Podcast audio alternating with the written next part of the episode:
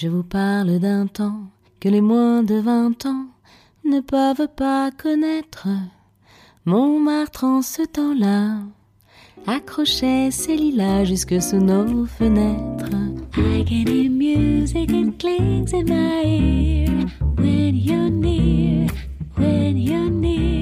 Je vais vous parler d'un temps où ils étaient enfants, de leurs rires, leurs pleurs, leurs chagrins, leur bonheur.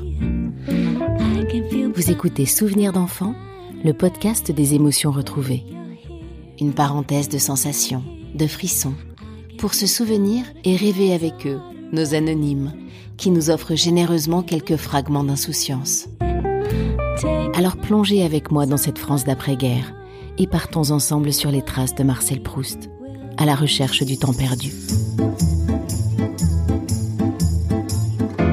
Nicole a 83 ans. Elle est née en 1938. Cachée à la campagne pour échapper aux Allemands pendant ses sept premières années, parce qu'elle est née juive, c'est à Paris qu'à la Libération, elle réside désormais, au cinquième étage d'un petit appartement du 11e arrondissement, au 48 rue du Chemin Vert. Elle y vit avec sa sœur cadette et ses parents. Une famille ni pauvre ni riche, une famille ordinaire. Alors, comment occuper ses soirées et ses après-midi de libre quand on est une petite fille de 10 ans au sortir de la guerre. Je m'occupais juste avec les livres. Ma seule distraction, c'était d'aller à la libraire en bas, et pas tous les jours, bien sûr, m'acheter un livre. Quand ma mère m'achetait un livre, c'était magnifique. Du coup, comme il fallait trop de livres, un jour, elle m'a emmené à la bibliothèque et elle m'a ouvert les portes du paradis. Il y avait tant de livres, je me posais même la question comment je vais faire quand j'aurai tout lu? Il n'y avait rien, il n'y avait, pas de jouets, il n'y avait pas de, euh, distraction, il n'y avait pas de vacances, et il n'y avait rien. On n'avait même pas le téléphone à la maison. Je crois que j'étais, mariée déjà quand il y a eu le téléphone, j'étais déjà partie de la maison, ou tout juste. Non, non, ça n'existait pas le téléphone. d'abord, on n'avait personne à qui téléphoner, personne n'avait le téléphone. Et puis il y avait quelques cabines dans les rues, si vraiment on avait un appel à faire. Ah, fallait pas être, euh, fallait pas avoir besoin d'urgence hein, à l'époque. Entre les cinq étages à monter et, et pas de téléphone, oh la vache. Je me rappelle la première télé, c'est ma tante qui l'a eue. Elle habitait à Belleville, rue des Couronnes on allait, mon père, ma mère, ma sœur et moi, en délégation des fois, voir une émission de télé. Et puis attention, hein, fallait pas toucher à la télé. on était chez ma tante, on était chacun sur une chaise, parce qu'elle n'avait pas un grand confort non plus, et en extase. Bon, je vous parle de la télé, c'est pas comme maintenant, hein. il y avait trois chaînes, je sais pas, ou une même. On parle pas de couleur déjà. Non, non, c'était, c'était rustique. Oui, c'était comme ça. On n'était pas triste. Jamais on s'est plaint. C'est curieux même quand je réfléchis à ça. Non, non, on se plaignait pas.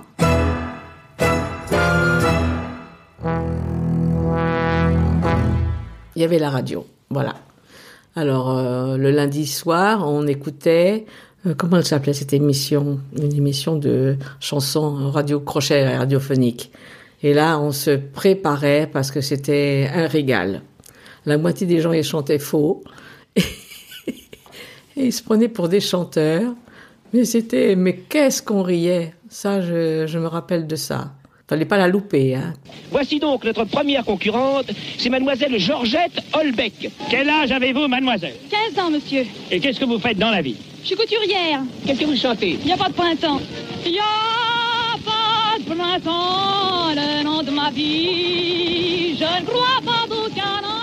on allait au cinéma une fois tous les tous les ans peut-être, je sais pas. C'était vraiment exceptionnel. Et on allait dans un cinéma et il y avait des attractions sur scène. En attendant le film, je sais plus, il y avait des informations, il y avait des attractions, ou des, des jongleurs, ou des équilibristes, ou des, ou des plaisanteries, ou des choses comme ça. C'était des attractions. Ah oui, on était content. Je me rappelle pas avoir été souvent. Deux, trois fois peut-être. Ah oui. Non, non, quand ça, c'est quand j'étais très petite.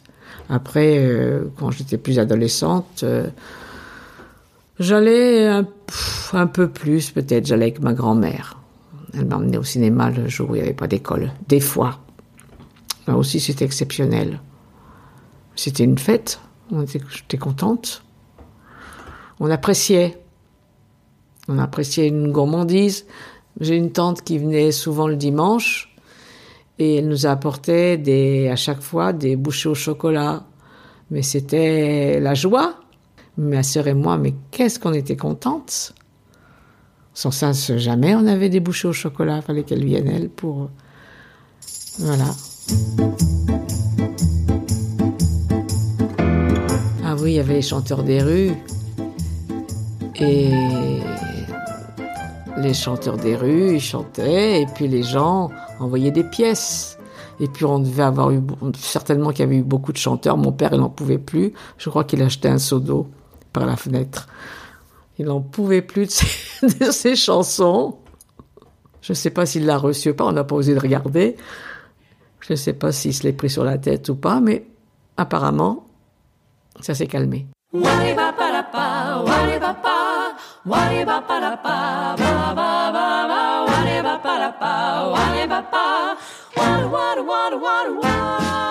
Il n'y avait pas de voiture, une voiture toutes les cinq minutes et encore.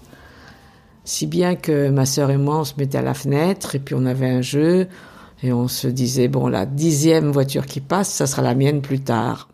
Et on attendait, on attendait, on attendait. Ouf Voilà, n'importe laquelle on prenait au bout de, de 10 minutes.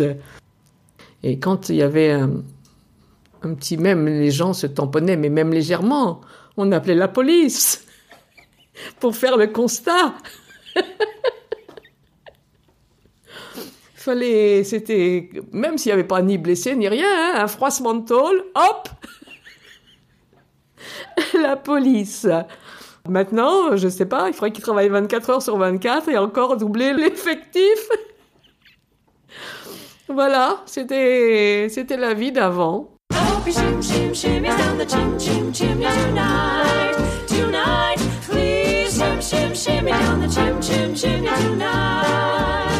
De temps en temps, quand il faisait beau, on décidait d'aller pique-niquer euh, à 20 km de Paris, je sais plus comment ça s'appelait. On n'avait pas de voiture à l'époque. Alors les paquets, les paquets, le casse-croûte, euh, ma sœur qui était petite qu'il fallait porter. Bon, on passait une bonne journée, mais le retour était difficile. Ma sœur, elle, avait sommeil, moi j'étais fatiguée. Et il fallait reporter les, paquets, les sacs et tout. Quelle journée Je revois des photos de moi, c'est on dirait un squelette.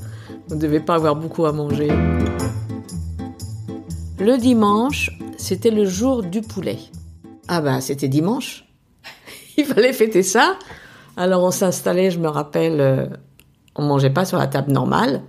On avait une petite table comme une petite table de salon qu'on installait devant la fenêtre. Moi au milieu, mes parents de chaque côté. Et on découvrait, on mangeait le poulet et on faisait certainement semblant de se régaler en fait. Parce que les yeux fermés, on savait pas. Hein. Je sais pas, on savait pas si on mangeait du poulet ou du poisson. Et pourtant, on le cocotait ce poulet, on l'amenait chez le boulanger, le faire cuire chez le boulanger. Ma mère avait un four, mais il cuisait que d'un côté. Alors, euh, pour être plus sûr, j'avais 10 ans peut-être, je sais pas. Ma mère me mettait le poulet qui était dans un grand plat ovale, je me rappelle, avec je tenais avec un torchon. Et j'allais au coin de la rue pour chez le boulanger. Mais j'étais pas la seule, tout le monde faisait ça. Le boulanger, il avait le four rempli de poulet le dimanche. Et on amenait le poulet et après il fallait le ramener brûlant. Enfin, c'était pas de la tarte jusqu'au cinquième étage. Et quand on se mettait à table, ça avait le goût de poisson. Mais on était bien contents quand même. Voilà, c'est sur cette note positive que s'achève notre plongée dans les souvenirs de Nicole, petite fille du 11e arrondissement de Paris dans les années d'après-guerre. J'espère que comme moi, ces fragments de bonheur partagés vous auront permis de vous perdre quelques instants dans ces pensées. Merci à Nicole pour son témoignage.